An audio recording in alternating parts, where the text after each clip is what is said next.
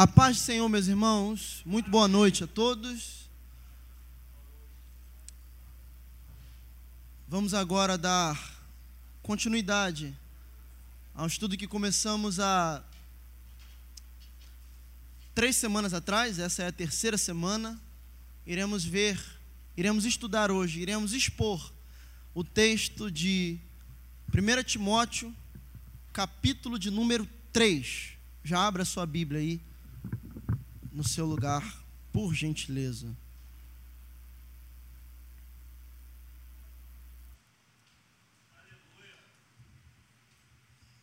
Querido e Santo Deus, elevamos a nossa voz a Ti em oração, Jesus, para que o Senhor nos dê graça, para que o Senhor me mantenha fiel ao texto, Pai, e que eu não corra nem para a direita nem para a esquerda, porque a nossa mente carnal às vezes nos leva a interpretar o texto da forma como a gente quer, ao nosso bel prazer, Pai. Mas eu não sou dono do texto. O texto tem uma interpretação e é essa interpretação que eu pretendo passar para o teu povo hoje, Pai. A interpretação que o teu Espírito teve quando escreveu isso aqui. Nos ajude, Pai, a nos manter fiéis ao texto, fiéis à tua palavra, porque sabemos que toda escritura divinamente inspirada é apta para ensinar ao homem. E é ela que nos corrige, Pai. E é o que veremos nessa noite. A correção através da tua santa palavra. Amém. A carta a Timóteo, as duas cartas a Timóteo, a carta a Tito, são cartas pastorais, são cartas gerais para a igreja. Então, primeira coisa que a gente entende aqui, nós, nós lemos isso semana passada e eu deixei muito claro com vocês, é que o conteúdo dessas cartas ele não é cultural. Tá bom? Ele não é não é de acordo com o tempo.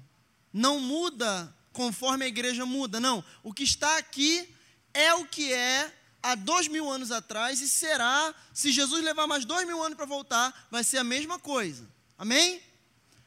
Então, é muito importante a gente entender que veremos hoje algumas diretrizes na, na palavra, para que nós nos conduzamos como ministros do Evangelho, como pastores, como presbíteros, diáconos e como crentes no geral. E é isso que veremos aqui hoje. Amém? Então venha comigo ao texto. Versículo 1 do capítulo 3. Esta é uma palavra fiel. Se alguém deseja o episcopado, excelente obra deseja. Convém, pois, que o bispo seja irrepreensível, marido de uma só mulher, vigilante, sóbrio, honesto, hospitaleiro, apto para ensinar. Não dado ao vinho, não espancador, não cobiçoso de torpe ganância, mas moderado, não contencioso, não avarento que governe bem a sua própria casa, tendo seus filhos em sujeição com toda a modéstia.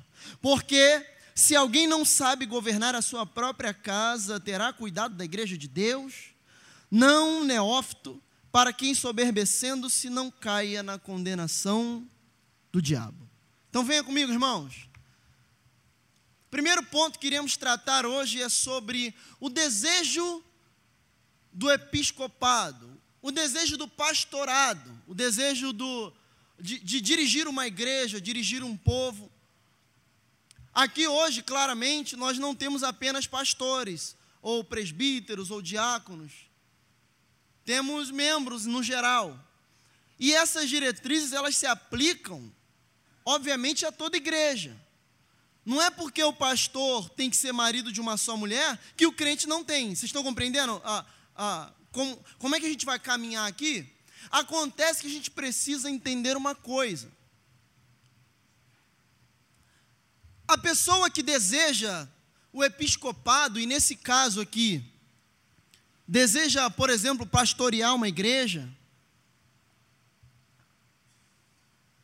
ela tem que necessariamente ter algumas alguns pré-requisitos. A pessoa tem o dever de saber fazer algumas coisas que lhe é obrigação. O Senhor ele não abre mão de algumas características para aquelas pessoas que vão dirigir um povo, para aquelas pessoas que vão conduzir um povo. E uma verdade é é que todo pastor, todo líder, ele necessariamente é um mestre. Ele tem que saber ensinar. Nós veremos isso mais à frente aqui no, nesse mesmo texto, mas eu já adianto isso. E se você for em Tiago, no capítulo 3 de Tiago, na verdade, vem, vamos comigo lá Tiago. Avança aí um pouquinho. Eu não ia ler isso não, mas é bom para a gente tratar de algumas coisas. Tiago, capítulo 3, versículo 1. Olha que coisa interessante. Isso aqui, gente, é uma é um aviso, na verdade é uma um alerta a todos aqueles que desejam seguir a obra de Deus como pastores ou presbíteros ou diáconos, seja quem quer que seja, nesse sentido. E ele vai dizer o seguinte: Meus irmãos, muitos de vós não, olha só, ele está dando um conselho, hein? Não sejam mestres, sabendo que receberemos mais duro juízo. Só isso. Compreendemos através desse texto. A primeira coisa que a gente fala hoje é que aquele que quer, almeja, deseja ser um pastor, um obreiro da casa do Senhor, se prepare, pois sobre a sua vida virá um juízo mais duro do que os crentes habituais. Isso é um princípio de Deus, e ele não muda e não abre mão disso. Então, todos vocês que estão aqui hoje, que exercem um cargo na igreja, e eu não digo apenas ao ministério, eu digo a todos os crentes aqui, que exercem ou querem exercer um cargo na igreja, Preparem-se, pois vocês passarão por um juízo mais duro do que o juízo do crente, digamos assim, do crente comum. E é por isso que Tiago fala: olha, muitos de vocês não sejam mestres. É melhor você não, não entrar nesse meio se você não está preparado para sofrer um juízo mais duro. Se você não está preparado para sofrer uma cobrança mais difícil, mais acirrada mais dura, literalmente. Se você não está preparado para isso, nem coloque a mão, nem comece, porque uma vez que você começou, você não tem como escapar de um juízo duro que vem sobre a sua vida. Mas Paulo, ele deixa claro lá, aqui no, no nosso texto, que ainda que você tenha um juízo mais duro sobre a sua vida, ainda assim é uma coisa boa você almejar o episcopado. Por quê? Se você tem medo de um juízo duro, é porque ainda um juízo leve será difícil para a sua vida. Porque se você tem medo de ser muito julgado por Deus, é porque nas pequenas coisas tu também não tem sido aprovado. Então, quando ele diz que é uma coisa boa você almejar, pastorear, almejar um, um ofício na casa de Deus, é literalmente isso. Porque o povo perece porque falta conhecimento. E temos poucos aptos para ensinar. Isso é um problema da igreja hoje. Tem muita gente que sentada para aprender, mas que já devia estar ensinando há muito tempo. Porque simplesmente não quer parar para aprender. Não quer se render para aprender, porque são pessoas antigas que já deveriam ser maduras, mas continuam tendo que ser corrigidos em coisas pequenas. Então, Paulo já começa dizendo: é uma coisa boa, mas há um juízo duro para aquele que escolhe essa vida.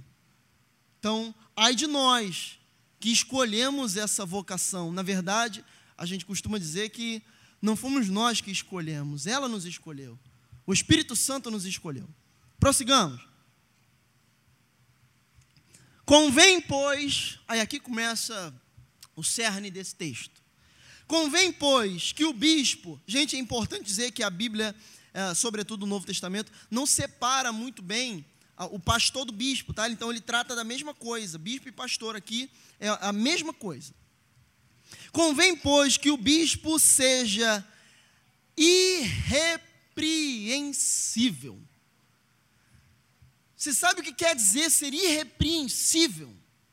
Então, é para todos vocês que estão aqui, pastores, então, mais ainda, presbíteros, missionárias, diáconos dessa casa, vocês têm que se apresentar irrepreensíveis o que é irrepreensível? É alguém que não é digno de ser julgado, porque profere e faz boas obras.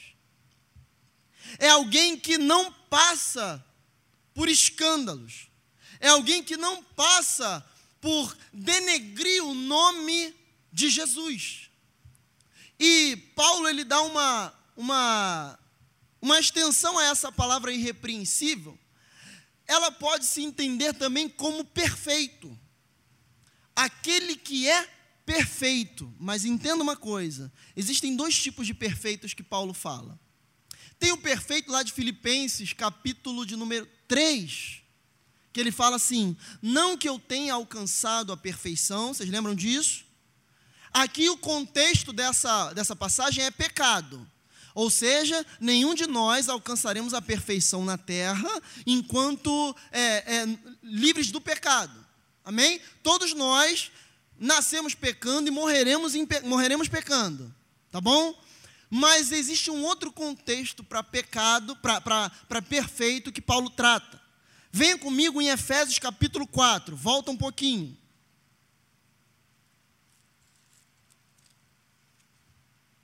Efésios 4, ainda deixa o 1 Timóteo marcado aí, não perca. Aí vocês vão entender agora que há um outro, um outro viés para perfeito, que no grego aqui, a gente só tem a palavra perfeito para traduzir essas duas. Mas aqui é num, num outro contexto. Vamos lá. Efésios 4, capítulo 12, vai dizer o seguinte: Querendo o aperfeiçoamento, o que é aperfeiçoamento, gente? É ir se tornando perfeito. Dos santos para a obra do ministério, para a edificação do corpo de Cristo, até que todos cheguemos à unidade da fé e ao conhecimento do Filho de Deus, o varão perfeito, à medida da estatura completa de Cristo, para que não sejamos mais, olha só, meninos inconstantes, levados em roda por todo o vento de doutrina, pelo engano dos homens que com astúcia enganam fraudulosamente. Antes, seguindo a verdade em amor, cresçamos em tudo naquele que é o cabeça, Cristo. Esse outro viés da palavra perfeito aqui, e é algo que aí sim o crente tem como alcançar, se trata de amadurecimento.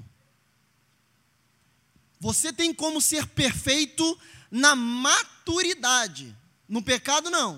No se libertar do pecado, não. Mas na maturidade, sim. Você pode ver que o contexto do que a gente acabou de ler trata de amadurecimento. Ele vai dizer no 14 é, que não sejamos mais meninos inconstantes. Mais à frente, ele vai dizer cresçamos em tudo, ou seja, é amadurecer.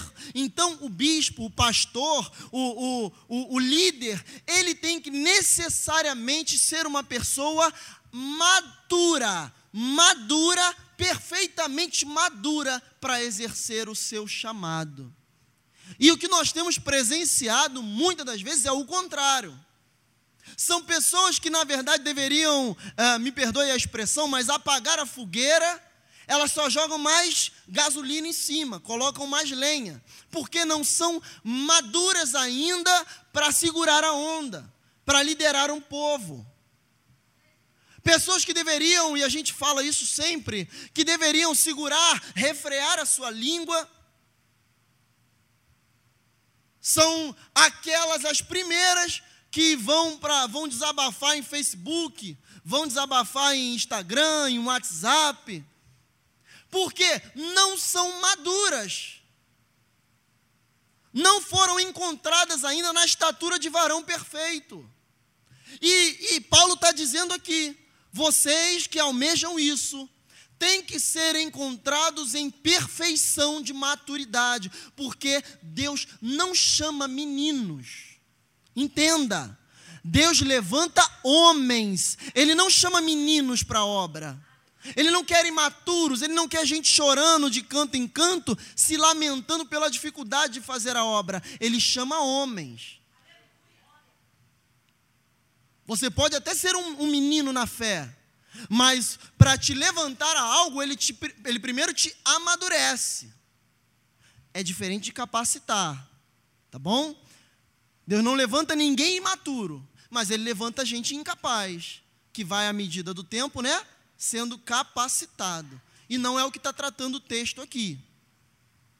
Então, irmãos, todos vocês que estão aqui, o conselho, na verdade, o conselho não. O conselho seria eu que daria, mas não sou eu que estou dando. É o Espírito Santo. É a ordenança que o Espírito dá a todos vocês aqui. É se vocês não são ainda, amadureçam sejam encontrados maduros, para que as pessoas que, quando têm um problema, uma dificuldade, chegue a você, você tenha maturidade para tratar e ajudar o problema daquela pessoa. Ou então maturidade para assumir que não consegue e falar: olha, eu vou passar para quem é de direito. Mas o que mais nós vemos é o contrário. Como já falei, são pessoas que, na verdade, deveriam deveriam estar ensinando, mas ainda tem que estar sentado aprendendo, porque já tem tanto tempo de casa, mas ainda não amadureceu. Então, a primeira ordenança de Paulo para o pastor, para o líder, para vocês, é amadureçam sejam irrepreensíveis. Irrepreensível não é alguém que não peca, por favor. Mas irrepreensível é alguém que o pecado não é mais uma regra na sua vida, se torna um tropeço no meio do caminho. Então, se você ainda não é, amadureça. A primeira ordenança para os líderes cristãos. Amém? Então, se você almeja o episcopado, se você almeja ser um pastor, ser alguém que vai dirigir uma igreja um dia, antes de qualquer coisa, você tem que amadurecer. Amadurecer não significa tempo de crente. Você vai ver que, que Paulo fala do, do, dos novos convertidos aqui, mas nesse sentido, tem gente que tem dois anos de, de, de cristão é muito mais maduro do que gente que tem 10, 15, 20 anos. Que são 10, 15, 20 anos reclamando, remoendo, reclamando. E a gente vai ver, quer ver o, o primeiro aspecto de um imaturo? É aquela pessoa que reclama porque não recebeu uma consagração, por exemplo. Só prova que ela é imatura o suficiente para receber a consagração. Enquanto estiver reclamando, não tem como. Mas o dia que você entender que quem determina isso é Deus, tu segura a tua onda e deixa ele decidir.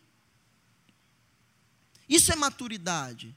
É saber que se não foi você, uma hora pode ser, mas uma hora também pode não ser. Será que a tua fé é baseada em cargo, em título, né?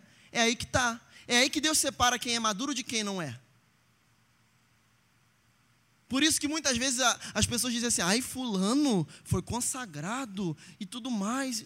É, mas é, é esses que Deus escolhe, aqueles que ninguém diz nada, entende? É assim que funciona. Então, amadureça, meu irmão. É a primeira ordenança de Deus para você nessa noite. Vamos prosseguir. Marido de uma só mulher. Eu não preciso nem explicar isso aqui, por favor.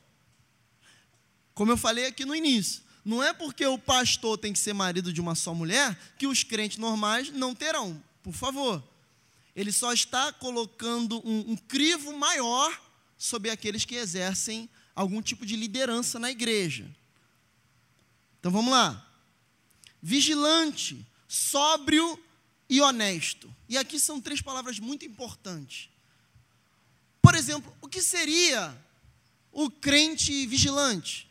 A pessoa que vigia. Aqui a gente pode enquadrar até mesmo as pessoas que sabem vigiar a sua própria língua, sabem vigiar os seus olhos, sabem vigiar a sua vida extra-igreja, sabem dar bom exemplo. Olha, gente, presta atenção na no funil que Paulo passa alguém para receber um cargo. Olha, todos vocês aqui que têm, exercem um cargo, olha o funil que tu passa para exercer um cargo diante de Deus. Se tu ainda não é assim, trate de ser. Procure ser. Porque é a palavra que te corrige e te mostra que talvez você nem soubesse o que você faz. Mas a gente está falando aqui hoje. Qual é a tua, a, as, quais são as tuas atribuições? Então, nós vemos uh, muitos líderes, muitos pastores, presbíteros, que não são irrepreensíveis, não são maduros, querem tratar uh, liderado da mesma forma que querem tratar qualquer outra pessoa não sabem amar, não sabem exortar com amor, não sabem tratar a ovelha machucada.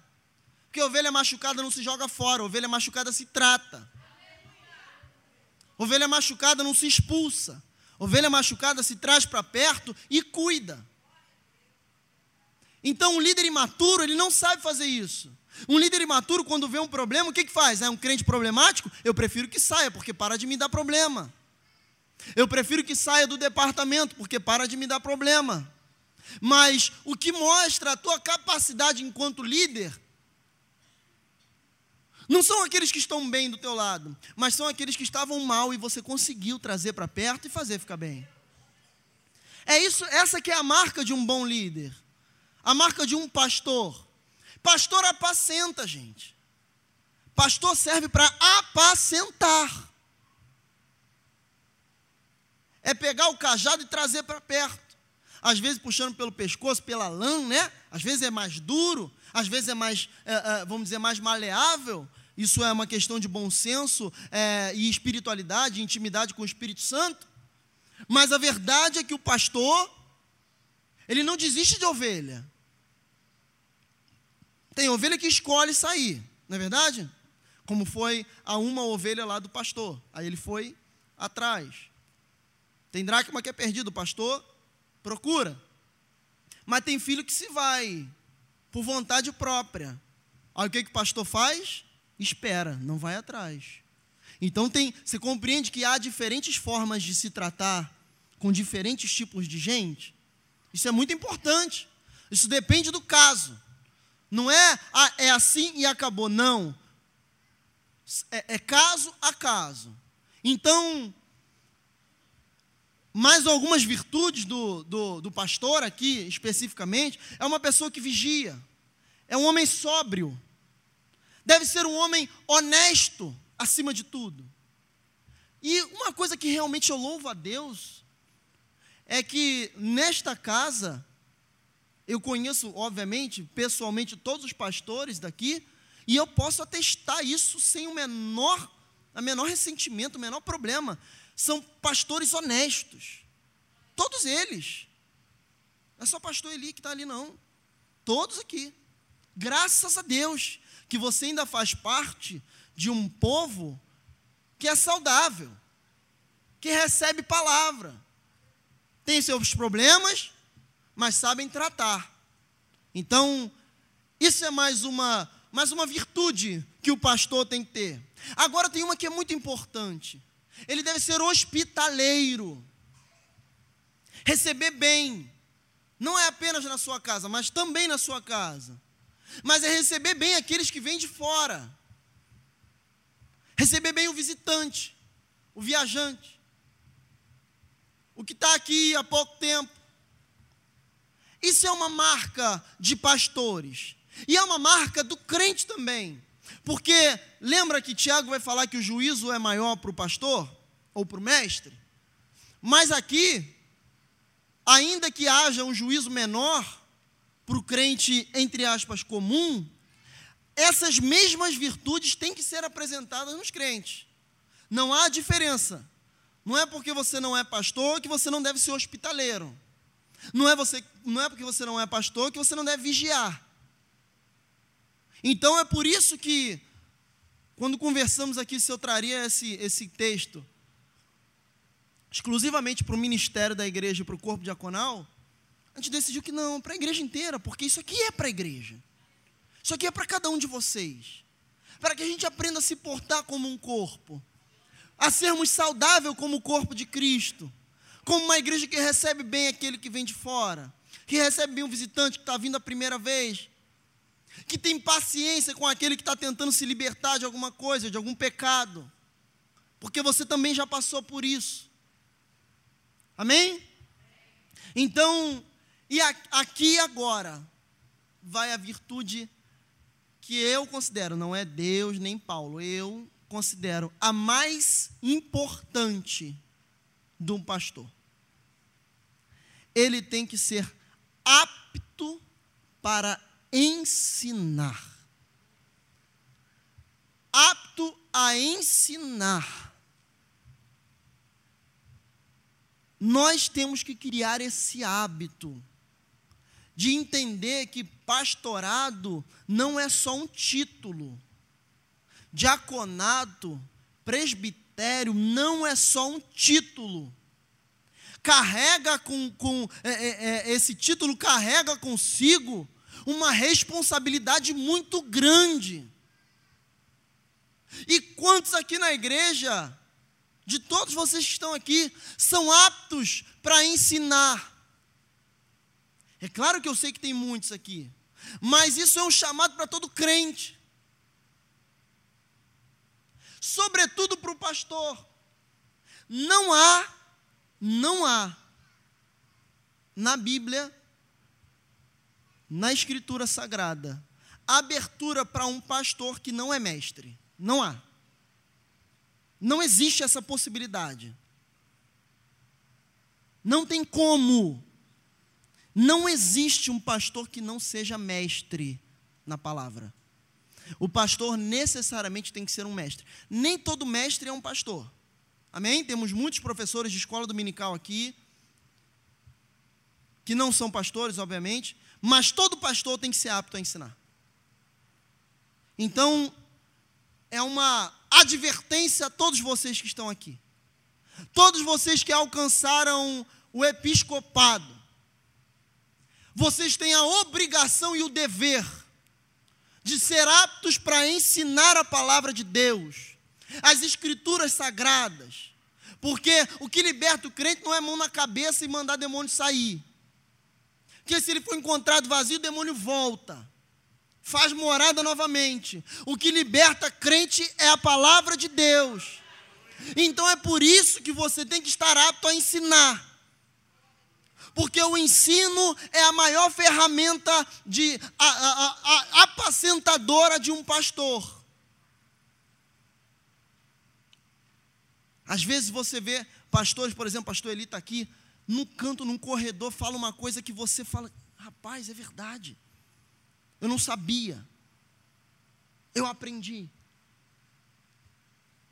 Tem muitos aqui, pastor Ari está ali, é um exímio professor. Tem muitos, óbvio que eu não vou ficar citando nome aqui, porque eu posso acabar esquecendo alguém, mas todos vocês, irmãos, todos vocês, irmãos, não fujam da responsabilidade de ensinar a palavra de Deus. Se você ainda não é apto, seja. Busque conhecer, busque aprender. Busque se esmerar no ensino e no estudo das Escrituras Sagradas. Porque função de pastor, de presbítero, missionária, não é óleo ungido, não, gente. Função desses cargos é ensinar a palavra de Deus. Sem essa, esse atributo, é um título vazio. Estão compreendendo o que eu estou dizendo? Talvez você não se enquadre nesse, nesse âmbito aqui. Fique em paz, que ainda dá tempo. Corra atrás do seu prejuízo. Que se você não está enquadrado aqui, você está no prejuízo. Corra atrás do prejuízo. A seu modo, a sua maneira, seja apto a ensinar. Principalmente os pastores dessa casa. Todos eles têm que estar aptos a ensinar a palavra de Deus. Tem que estar aptos a sentar e perder um tempo, perder entre aspas, com um crente ensinando, mostrando, ensinando os atributos de Deus, ensinando a redenção de Jesus Cristo, a justificação pela fé, ensinando que ele tem que se arrepender dos seus pecados, mostrando a doutrina do pecado, mostrando que se ele continuar ele vai para o inferno, mostrando que se ele não se arrepender, não abre mão do pecado, qual é o destino que separa ele de Deus. Você tem que estar apto para ensinar isso. Se você ainda não está, se recicle porque, como eu falei no início, não é um conselho de Paulo. Isso aqui não é Paulo aconselhando ninguém a nada. Isso aqui é Paulo doutrinando a igreja de Deus. Amém? Então vamos embora. Não dado ao vinho, não preciso explicar isso aqui, tem coisas que realmente são autoexplicativas, a gente não precisa é, falar. Isso aqui é para o, o irmão que gostava de beber um negócio, segura a onda e, e, e para com isso. Não espancador, não cobiçoso de torpe ganância, mas moderado, não contencioso e não avarento. Tem duas coisas que eu quero tratar com vocês aqui. O não contencioso. O que é o não contencioso? É aquele irmão que o contencioso é o irmão que arruma contenda com todo mundo, arruma problema com todo mundo, que você fica até, é, é, como se diz a expressão aí fora, é um pouco chula, mas pisando em ovos para poder falar com a pessoa, porque talvez ela fique chateada, talvez ela não, não suporte ouvir aquilo, ou ela vai na, no, no pastor, na pastora, levar lá, ai, o fulano falou isso, falou aquilo, não gostei, e tudo mais, e tudo arruma um problema, uma contenda, tudo arruma motivo para falar, motivo para reclamar, motivo para dizer que está errado. E eu, é, é, eu tenho falado isso já há um tempo com vocês. Irmão, eu parei de aceitar a ideia de quem nunca botou a mão para fazer nada. Porque criticar quem está fazendo é muito fácil. Eu quero ver começar a fazer. E quando vê a dificuldade que é, eu quero ver continuar com a mesma opinião. Criticar o arado de alguém que não está muito bom é mole. É simples. Agora eu quero ver fazer. Aí é que o bicho pega. Aí é que complica.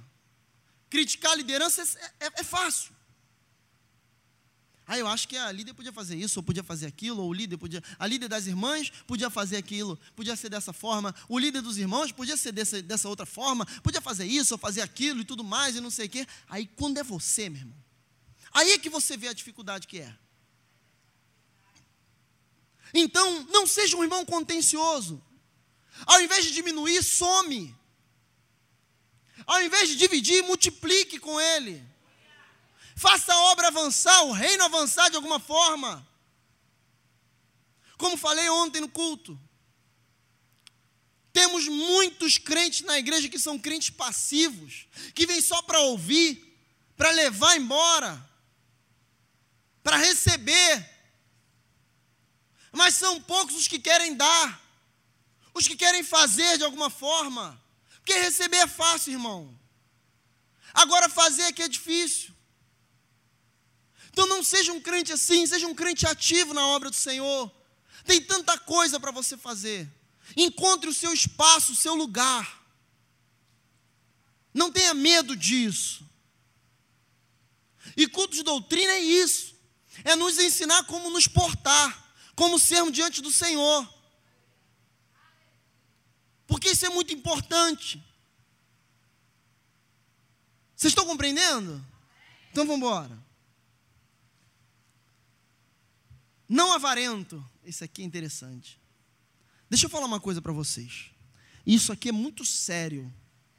Apesar de soar como algo engraçado, mas isso aqui é muito sério. Presta atenção.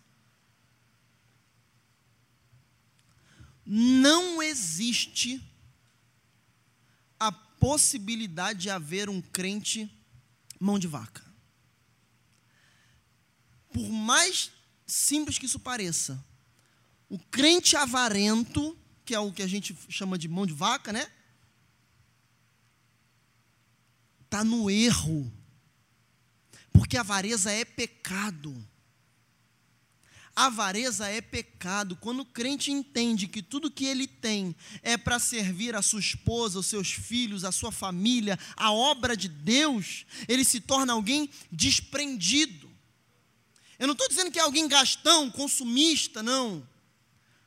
Eu estou dizendo que é aquela pessoa que, podendo comprar ah, um arroz de três reais, compra de 2,50 porque quer economizar 50 centavos e não vai fazer a menor diferença.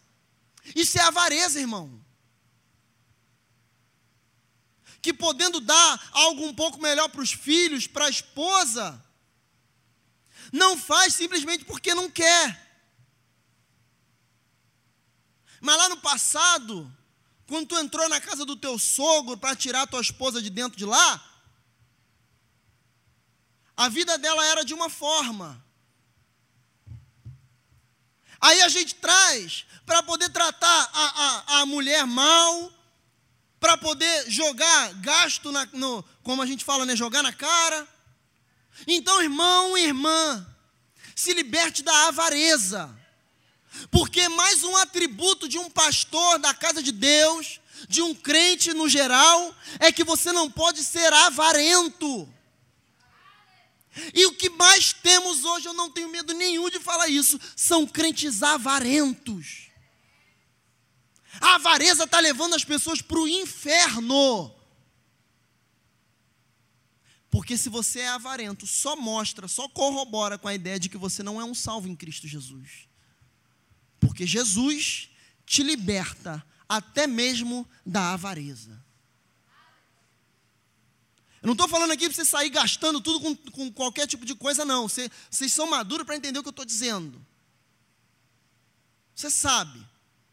Então não há possibilidade de existir um crente avarento. A avareza mostra que você ainda não se converteu. Então, seja alguém desprendido, Alguém que não ame os tesouros dessa terra. Acontece, sabe, sabe o que acontece? A gente começa a. Por exemplo, quando a gente deixa de, vamos dizer assim, fumar, beber, se prostituir, a gente meio que, como se a gente comemorasse, né? Pronto, agora me libertei de tudo. Só que a gente negligencia passagens muito sérias da Bíblia. Jesus, quando diz: Não ajunteis para vós tesouro na terra, ele não está dando um conselho, não, gente. Não é conselho, não, é ordem. O problema é que a gente relativiza o texto. E algo que é muito perigoso nos dias de, nos dias de hoje. Os pregadores hoje em dia têm, têm o hábito de achar que o texto pertence a eles. Eles interpretam da forma que quiser e passam para a igreja da forma que eles bem entendem. Não! O texto é um só e o que ele quer dizer é aquilo e acabou. Eu não posso roubar o conteúdo do texto.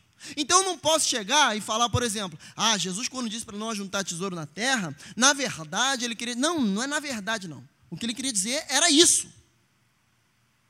Era isso e acabou. Não há para onde correr aqui. Quando ele fala disso, é, é, é, a avareza do homem. É como a passagem daquele homem que encheu o seu celeiro, né? Aí chegou, olhou para o celeiro e falou assim: Ó, oh, alma. Olha que coisa linda, né? Era isso que ele pensava. Agora descansa, porque tu alcançou. Aí chega o Senhor e diz: Louco, nessa noite pedirão a tua alma. O que tem preparado e para quem será? É disso que ele está falando. Nós preferimos muitas vezes juntar a nossa poupança, não estou dizendo agora bancária só, né? Na terra, do que ajuntar os tesouros nos céus. Isso é muito sério, muito sério mesmo. Então, vigia os teus pés, vigia a tua boca, os teus olhos, as tuas mãos. E aqui é que entra agora uh, uma parte muito delicada desse texto. Vem aqui comigo. Que governe, olha só, hein? Olha mais um atributo de um pastor, de um presbítero e de um diácono, que o diácono vai falar mais, mais à frente aqui. Que governe bem a sua própria casa, tendo seus filhos em sujeição com toda a modéstia. Porque se alguém não sabe governar a sua própria casa, terá cuidado da igreja de Deus? Gente, um atributo para que alguém seja ordenado a pastor. Ele tem que saber governar a sua própria casa, ter os seus filhos em sujeição.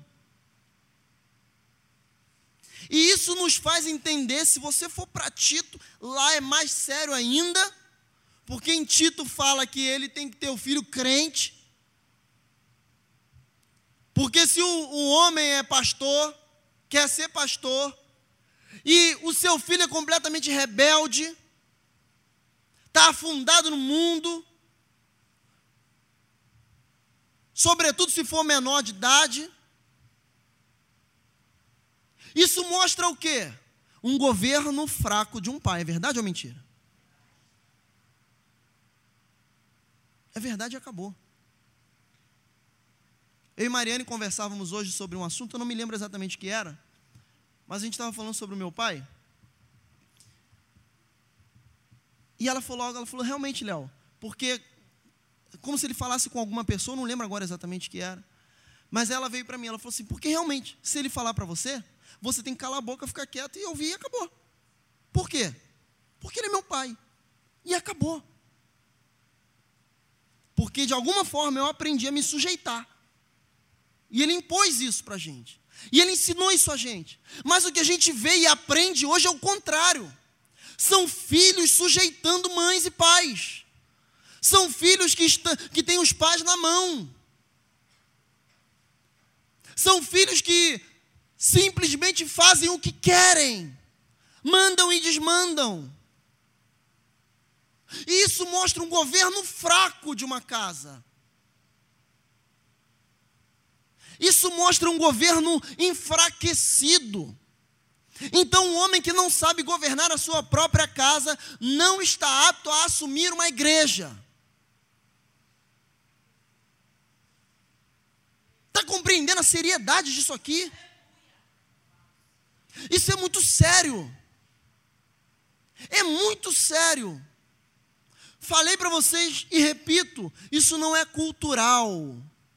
Isso é uma ordenança e acabou. Não tente fugir do texto ou, ou manipulá-lo. O texto é um só. E ele é muito enfático.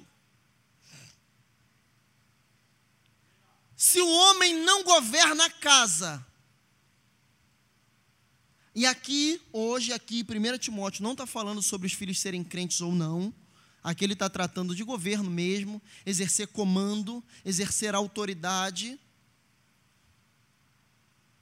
É por isso que é muito importante que mães solteiras, por exemplo, temos algumas aqui na igreja, elas tenham uma figura masculina por perto, para de alguma forma exercer alguma influência no filho seja um pastor, um professor, qualquer pessoa, mas alguém que exerça autoridade, que ensine autoridade bíblica para essa criança.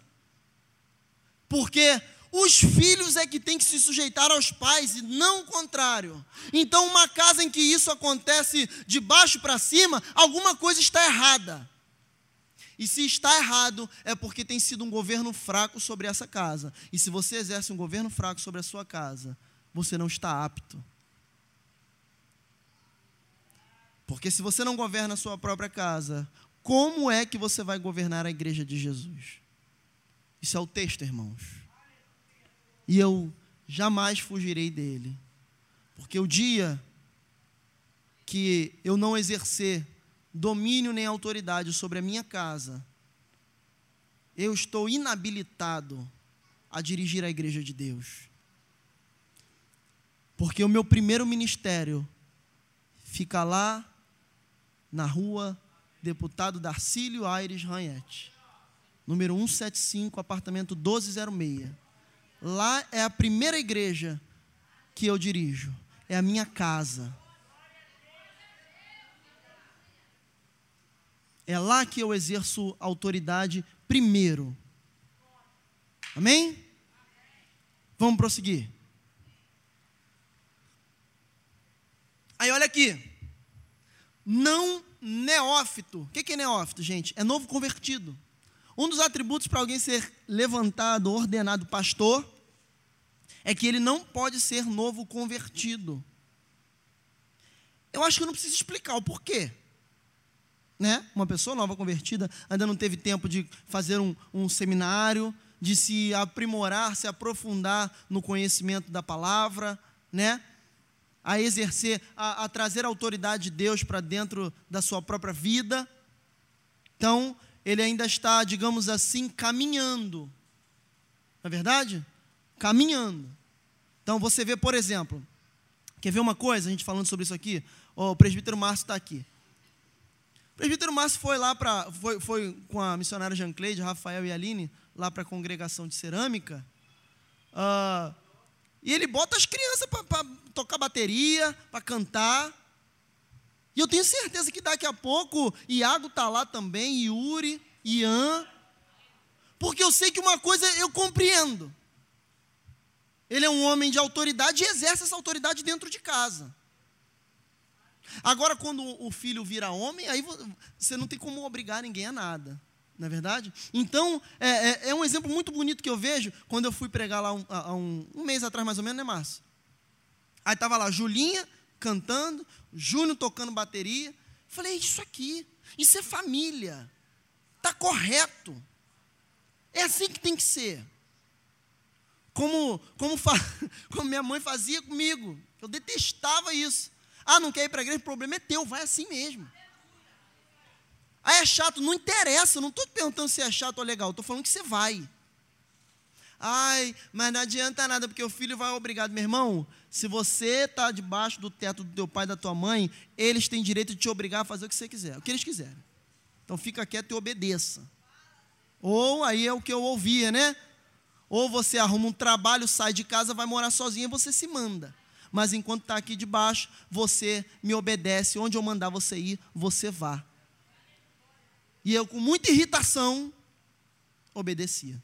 Porque obedecer, gente, geralmente é contra a tua própria vontade. E esse é o cerne da palavra obedecer. Você obedece aquilo que você geralmente não quer fazer. Amém? Então vamos lá. Não neófito, óbvio, para que ensoberbecendo, ensoberbecendo-se, não caia na condenação do diabo. Isso aqui, isso é para novo crente né, novo convertido. Você vai ver aí, gente, é, isso é o que mais acontece pelo Brasil. O Brasil, então, o Brasil adora fazer isso. Um funkeiro se converte a Jesus, mês que vem ele já está com CD gravado, ministrando tudo que é igreja por aí. A funkeira, o funkeiro, o cantor, qualquer pessoa. Vira pastor rápido. Porque geralmente é celebridade, né? E você quer uma celebridade na tua igreja? Imagina uma celebridade sentadinha no ministério. Olha que coisa maravilhosa. São pastores se vendendo. Há um mercado doente. O mercado da fé. Então, é disso que Paulo está falando aqui. Não quero novos convertidos exercendo liderança na igreja. Porque novos convertidos têm que estar aprendendo, têm que estar crescendo na graça e no conhecimento.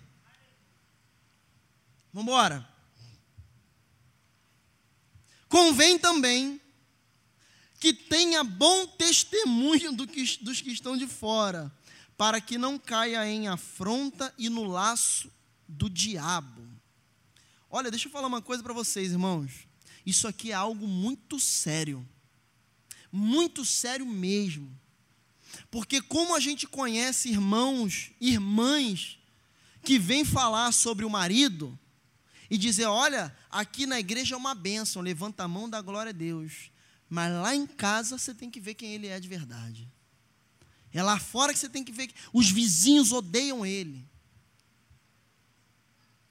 Os filhos não respeitam mais ele. Por quê? Porque são uma coisa aqui e outra coisa lá. Então, mais um atributo para você exercer liderança, exercer pastorado numa igreja. Você tem que obrigatoriamente dar bom testemunho onde quer que você vá. Você tem que ser uma pessoa de bom testemunho. É por isso que tem, tem algumas igrejas batistas é, que eles fazem um concílio, né? uma, uma sabatina para a pessoa que está sendo consagrada pastor. E eles levam, olha só, tem que levar a família do pastor. A família pode ser não crente, não tem problema. A família não crente vai. Algumas levam uns vizinhos, levam para a igreja no dia. E o, o pastor que está fazendo a sabatina do, vamos dizer assim, do, do rapaz que está sendo sabatinado para ver se ele vai ser ordenado ou não, o pastor pergunta assim, ó, tem uma hora que ele, ele faz as perguntas de teologia, aí depois ele fala assim, ó, levanta por favor a mãe do fulano. Aí levanta a mãe do fulano. Fulano dá bom exemplo em casa?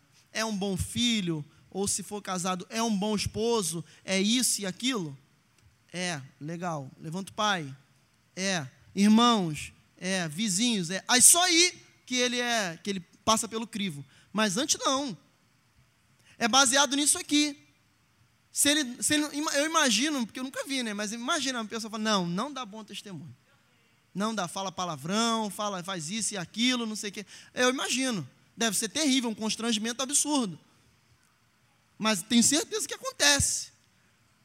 A gente não passa por isso, mas há, né, obviamente, toda uma verificação. Então, para você exercer qualquer cargo de liderança, não apenas de pastorado, você tem que obrigatoriamente dar bom testemunho, irmãos. Não se esqueça disso. Vamos lá. Aí agora ele vai passar, olha para você ver como é muito semelhante, ele vai passar as diretrizes para os diáconos. E a gente vai passar um pouquinho rápido disso aqui. Da mesma sorte, os diáconos sejam honestos, não de língua dobre, não dados a muito vinho, não cobiçosos de torpe ganância, guardando o mistério da fé em uma pura consciência. Gente, vem cá comigo. Quando Paulo está falando aqui sobre pura consciência, é literalmente um diácono ser, levar uma vida pura, uma vida santa, uma vida regada ao Espírito Santo. E nós temos visto muitas das vezes muitos diáconos, diaconisas, que tudo que fazem é não dar bom testemunho. Tudo que fazem é não levar uma vida pura. Irmão, para você levar uma vida pura diante de Deus, você não precisa ser mestre em teologia, você não precisa ser bacharel em teologia, você não precisa nem ter frequentado o seminário. Você só precisa ser liberto pelo Espírito Santo de Deus. E a gente tem visto isso acontecer demais. Pessoas que querem exercer diaconato só no dia que estão de escala, por exemplo. Aí às vezes você vê, tá faltando alguém na portaria, ou no corredor, ou na água e tudo mais, como o dia de hoje, segunda-feira, aí tu vai ver tem um monte de diácono sentado ah, no, no, na nave da igreja, enquanto tem um monte de posto para ser ocupado, mas porque ele não está de escala, ele não faz. Entende a seriedade disso aqui? É compreender que diaconato é exercido 24 horas por dia todo momento que você está numa, dentro da igreja ou fora da igreja, tu é um diácono. Tu não é um diácono só aqui. Eu não sou crente só quando estou aqui. Eu não prego só quando estou com o microfone na mão. Não. Exercer diaconia, gente, é isso. É você aprender a servir. Aprender que na casa de Deus nós servimos por um bem maior. E eu falei aqui algumas semanas que Eu dei um exemplo. Falei, irmãos, imagina que a missão da igreja seja, por exemplo, levar os crentes a ter uma vida mais parecida com Jesus. Suponha que essa seja a missão da igreja. E eu falei, muitos de vocês estavam aqui nesse dia, mas alguns não. A missão da igreja é levar os crentes a serem mais parecidos com Jesus. Quando eu estou pregando, eu estou ajudando para essa missão ser cumprida? Estou. Quando eu tô, o pastor está dirigindo o culto, ele está ajudando para essa missão ser cumprida? Tá. Quando o irmão está na portaria lá em cima, naquela portinha de ferro lá, ele está ajudando para essa missão ser cumprida, gente? Claro que está. Quando, olha só, hein? Quando uma criança derruba um, um copo de suco no saguão da igreja e fica ali tudo derramado, e a irmã vai lá com um pano, pega e limpa, ela está ajudando para essa missão ser cumprida? Certamente que está. Então, quando você entende que a missão da igreja é maior do que o teu cargo, você faz tudo o que faz por amor. Você não precisa estar com o microfone na mão para estar exercendo a missão da igreja. Quando você limpa uma cadeira, você faz as pessoas se sentirem melhor por estarem dentro do, de, dessa igreja e elas podem vir e ouvir a palavra e se alimentar. Quando você cuida de um carro no estacionamento, você está ajudando para o crente que está aqui dentro, não está pensando, poxa, meu carro está lá na rua, e se roubarem, e se arranharem meu carro. Não, ele está mais tranquilo, porque sabe que tem irmãos ali andando para lá e para cá, vigiando o carro. Então, quando eu prego, eu só estou exercendo mais um do, do, mais uma das formas de alcançar a missão da igreja. Mas quando você compreende que num sistema relacional todos os membros eles corroboram para que a missão seja alcançada, você para com essa ideia de ciúme, cargo, liderança. E você compreende que, por exemplo, quando uma, uma irmã coloca as crianças na salinha, para as crianças não estarem aqui na hora do estudo da palavra ou da pregação, para não atrapalhar, não tirar nossa atenção, isso é, ela está ajudando para que você se concentre no, na palavra. O irmão do som, a irmã que limpa, o irmão que abre a igreja. Está entendendo que isso é muito mais profundo do que a gente imagina? Só que a gente só quer a parte que aparece. A gente só quer a parte que todo mundo vê, que tira foto, que bota no Facebook. É, é assim, gente. A gente é ganancioso. Isso é avareza.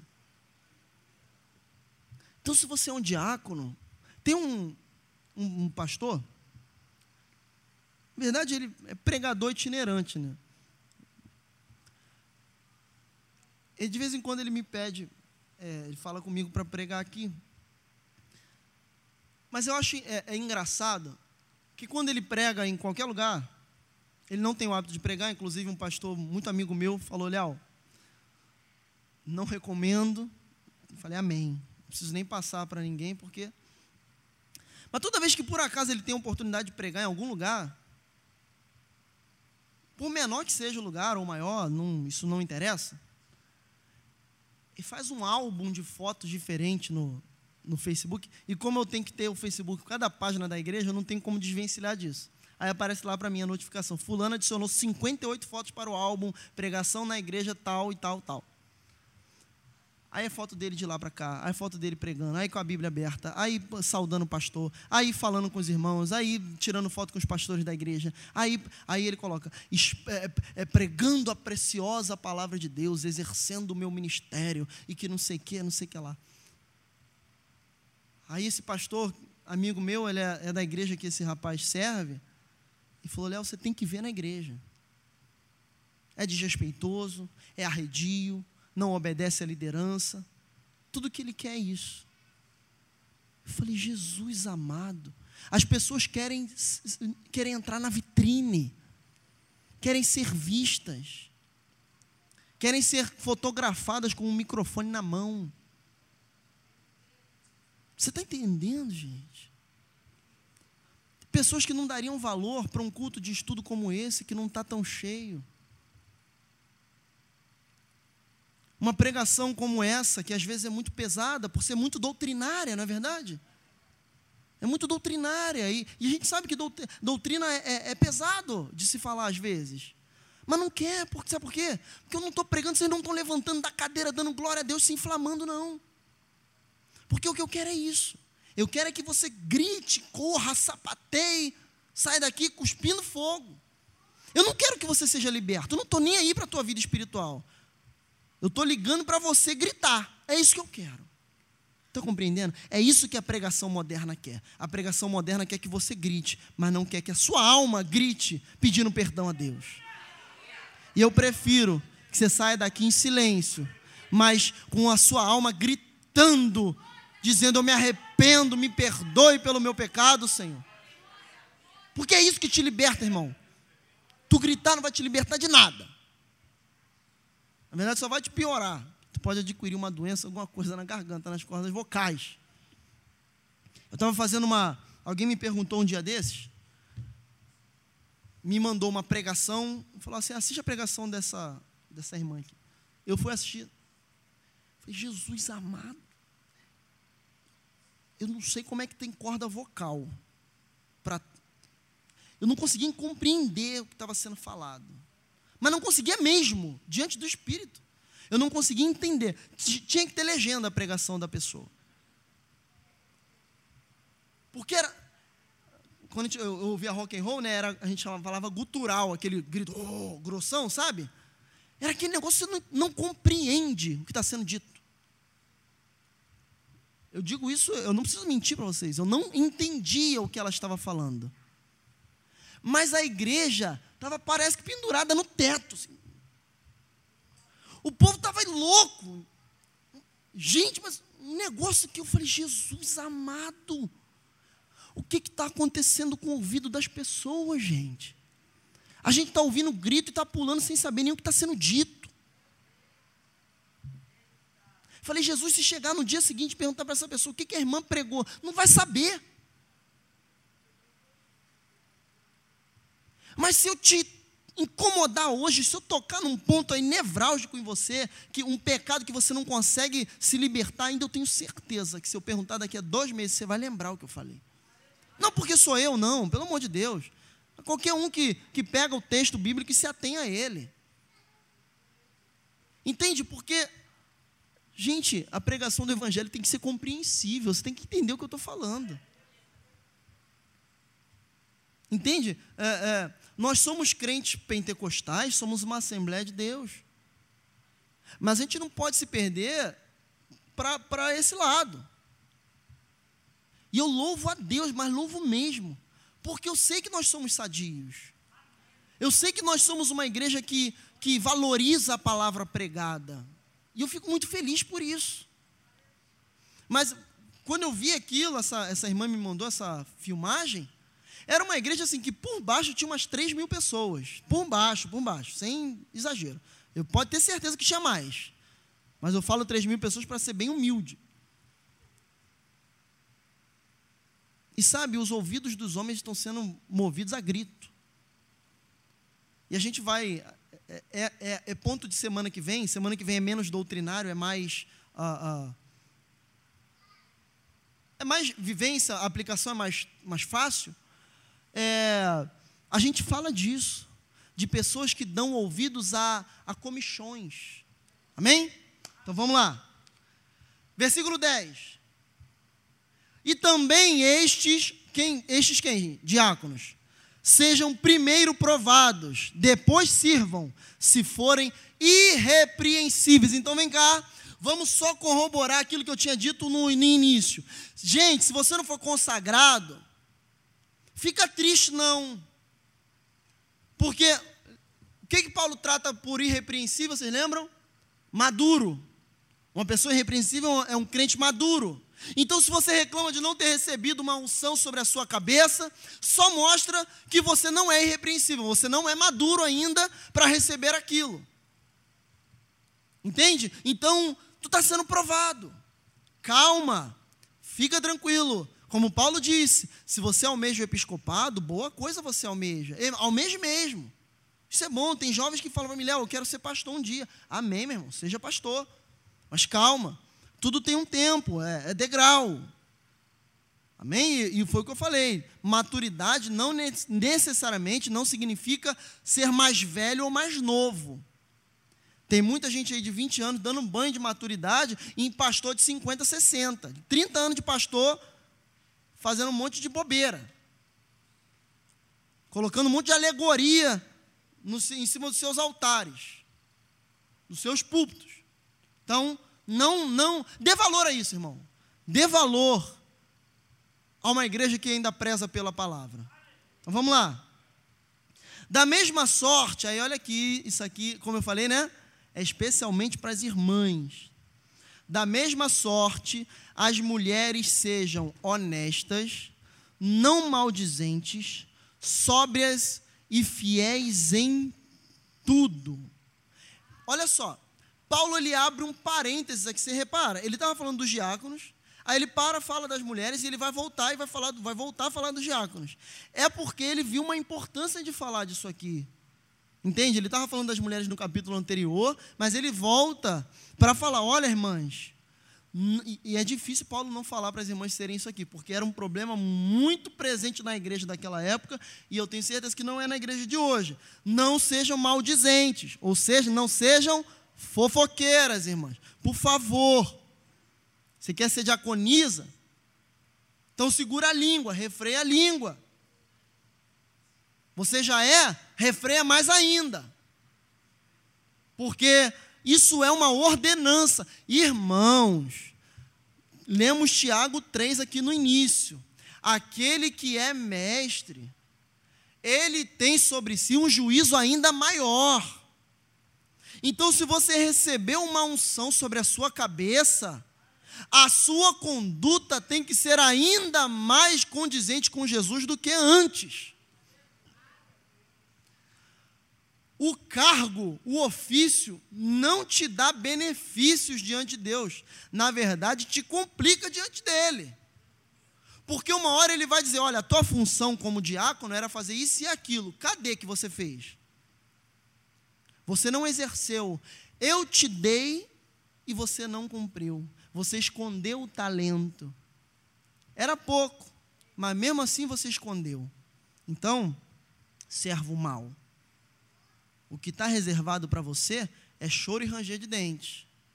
Enquanto tem obreiros, as irmãs de oração da igreja, que foi dado tão pouquinho a elas, né? Mas Deus diz: Foste fiel no pouco, sobre o muito eu te colocarei. Entra para o gozo do teu Senhor. Irmãos, por favor, eu não tenho nenhuma intenção de, no púlpito, tá? A, gente conversando fora é diferente. É, no, no, que eu vou, você vai entender o que eu vou falar, no aconselhamento. Mas no púlpito, enquanto eu estou de posse da, da, da Escritura Sagrada, eu não tenho intenção nenhuma de melhorar a sua vida terrena, não. Na verdade, Quanto mais te apertar a palavra, é melhor para você. Sobre o teu trabalho, a sua vida profissional, a gente conversa, isso aí eu, eu gosto, você sabe. Mas aqui, esse momento, é o momento de eu falar para você que tu é pecador, que se você não se arrepender, você vai para o inferno. Entende? Então, não perca isso de vista. Irmãs, não perca o que Paulo está falando de vista. Não sejam maldizentes. Não sejam fofoqueira, guarde a língua dentro da boca. Não concordou, minha irmã? Fala com quem você não concordou. Não fala para a irmã, não. Isso é covardia. Você sabia que isso é covardia? É você não dar a chance nem da pessoa se defender. É você não dar o direito nem da pessoa falar, poxa, nem de se explicar. Isso é covardia, irmão. E às vezes você está caminhando para o inferno e não sabe. Porque você fala mal, fala mal, desce a lenha. Mas você não tem coragem de ir e resolver o problema. Vigia, meus irmãos. Vigiem, minhas irmãs. Porque a palavra pregada, ela liberta. Vamos lá. Aí ele volta no capítulo 12, a gente já está terminando. Os diáconos, olha só, ele, ele recupera o assunto dos diáconos. Os diáconos sejam maridos de uma só mulher e governem bem seus filhos e suas próprias casas. Então, diáconos que estão aqui estavam achando que vocês estavam livres lá do, de governar a casa? Não. Negativo. Todos nós aqui, que somos maridos, somos pais, temos o dever de governar a nossa casa segundo a reta justiça de Jesus. Segundo aquilo que a palavra nos ordena, com mansidão, com amor às suas esposas, aos seus filhos, com respeito. Governar a casa, ter autoridade, não significa ser truculento, ser grosseiro. Não, isso não é governar, isso é ser mal educado. Isso é o contrário de governar. Isso é comandar. Deus não te chamou para comandar a casa, Ele te chamou para governar. Quem governa, governa por amor. Quem comanda, comanda por obrigação. Eu nunca deixo de falar isso. Então, homens da igreja aqui, o governo da casa está sobre vocês. A autoridade da casa é de vocês. Mas exerçam essa autoridade com sabedoria, com amor e com respeito. Amém? Não se esqueçam disso. Porque autoridade não é igual a autoritarismo. Isso é muito sério. Isso é muito sério. Se prepare, se você tem um filho homem, prepare o seu filho para governar a casa dele. Seja exemplo para o seu filho. Que seu filho cresça vendo que você respeita a mãe dele. Como é que eu vou pedir que meu filho não fale palavrão se eu falo palavrão dentro de casa? Como é que eu quero impedir que meu filho assista alguma coisa indecente se eu assisto coisas indecentes? Gente, faço o que eu digo, não faço o que eu faço, não é lema de crente. Crente é exemplo, é faça o que eu faço. Você não vive de palavra, você vive de atitudes.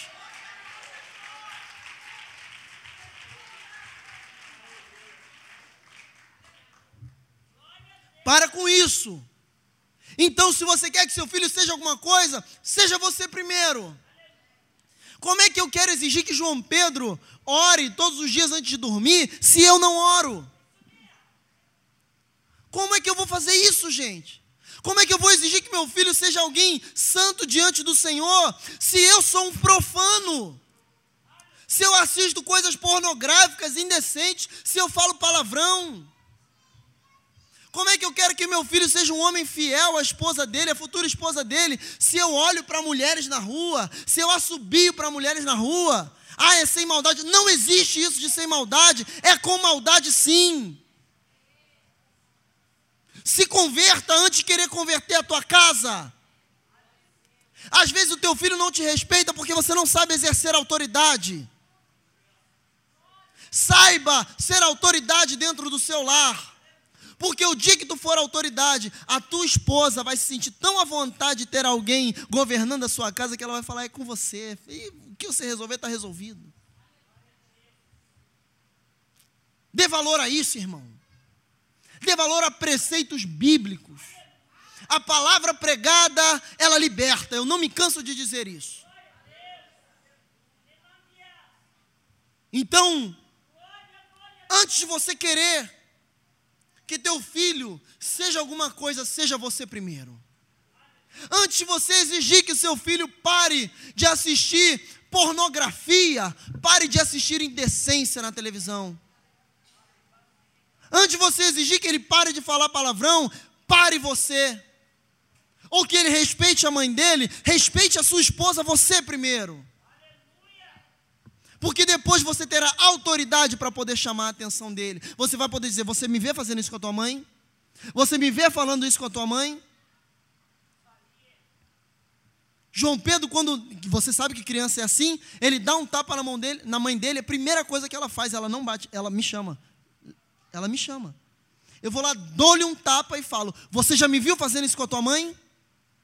Você já me viu encostando a mão na sua mãe? E ele olha triste assim, mas ele está entendendo. Você já me viu batendo na sua mãe? Então você não faça, eu exijo que você não faça, porque a autoridade dentro dessa casa é minha. E diante do Espírito, irmãos, eu tenho visto uma melhora exponencial na malcriação do João Pedro. Que ele é, né? Eu tenho visto que ele tem se tornado muito mais obediente quando eu tenho aprendido a exercer autoridade.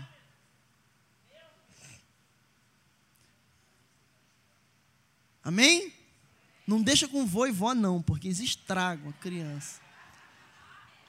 Pastor Eli era autoridade dentro de casa quando eu morava. Quando o João Pedro que vai para lá é mole. João Pedro faz o que quer com ele. Vô é um troço complicado. Então não dá confiança para vô e vó, não. Eu falo assim, ó, os dois, me, nem se mete, me deixa corrigir. Eles saem, fica com raiva. E se, e, e se, eles, e, se eles continuarem, eu pego o João Pedro e vou embora. Falo assim, não vai ficar aqui. Porque eu não quero, eu vou educar e vocês vão me deixar educar. É. Vamos lá, gente, estamos caminhando para o final. Porque os que servirem bem, olha que coisa linda, gente, olha a recompensa que você, diácono, tem. Porque os que servirem bem como diáconos adquirirão para si uma boa posição e muita confiança na fé que há em Cristo Jesus. Gente, há galardão para quem sabe servir com amor. Há galardão para quem exerce a obra, o serviço na casa de Deus com maestria. Há um pastor que pastoreia com vontade, com benignidade. Há um diácono que sabe servir. Há um presbítero que sabe comandar, que sabe governar. Irmãos, há galardão esperando vocês. Trabalhe para o Senhor. Entenda isso, que a tua obra, o teu esforço é para a obra de Deus. E um dia, como a palavra diz, você adquirirá brasas sobre a sua cabeça, brasa viva. Há galardão no céu te aguardando. Léo, o que, que é? Não sei, irmão. Eu tenho certeza que o teu olho não viu, teu coração não sentiu, nem subiu ao coração do homem. O teu ouvido nunca ouviu o que Deus tem preparado para você. Então, por mais que você tente imaginar o que é, tu não vai conseguir. Persevere, irmãos perseverança para a gente vencer o mal. Vamos lá. Aí Paulo aqui encerra esse capítulo, que é um grande parênteses, né? Escrevo-te estas coisas, esperando ir ver-te bem depressa. Olha, olha a pessoalidade dessa carta. Mas, se tardar, para que saibas como convém andar na casa de Deus, que é a igreja do Deus vivo, a coluna e firmeza da verdade. Rapidinho, só para explicar o que aconteceu aqui. Paulo fala para Timóteo: Olha, Timóteo, eu quero muito ir te ver. Mas se eu demorar, estou te mandando essa carta aí para você saber como é que você vai dirigir a igreja. Graças a Deus que Paulo achou que podia demorar. Se ele não achasse, ele não ia escrever primeiro a Timóteo. Olha que um tratado desse maravilhoso para a gente hoje que enriquece a igreja. Né? Então vamos lá para a gente terminar. E, sem dúvida alguma, Grande é o mistério da piedade. Aquele que se manifestou em carne foi justificado em espírito, visto dos anjos, pregado aos gentios, crido no mundo e recebido acima na glória.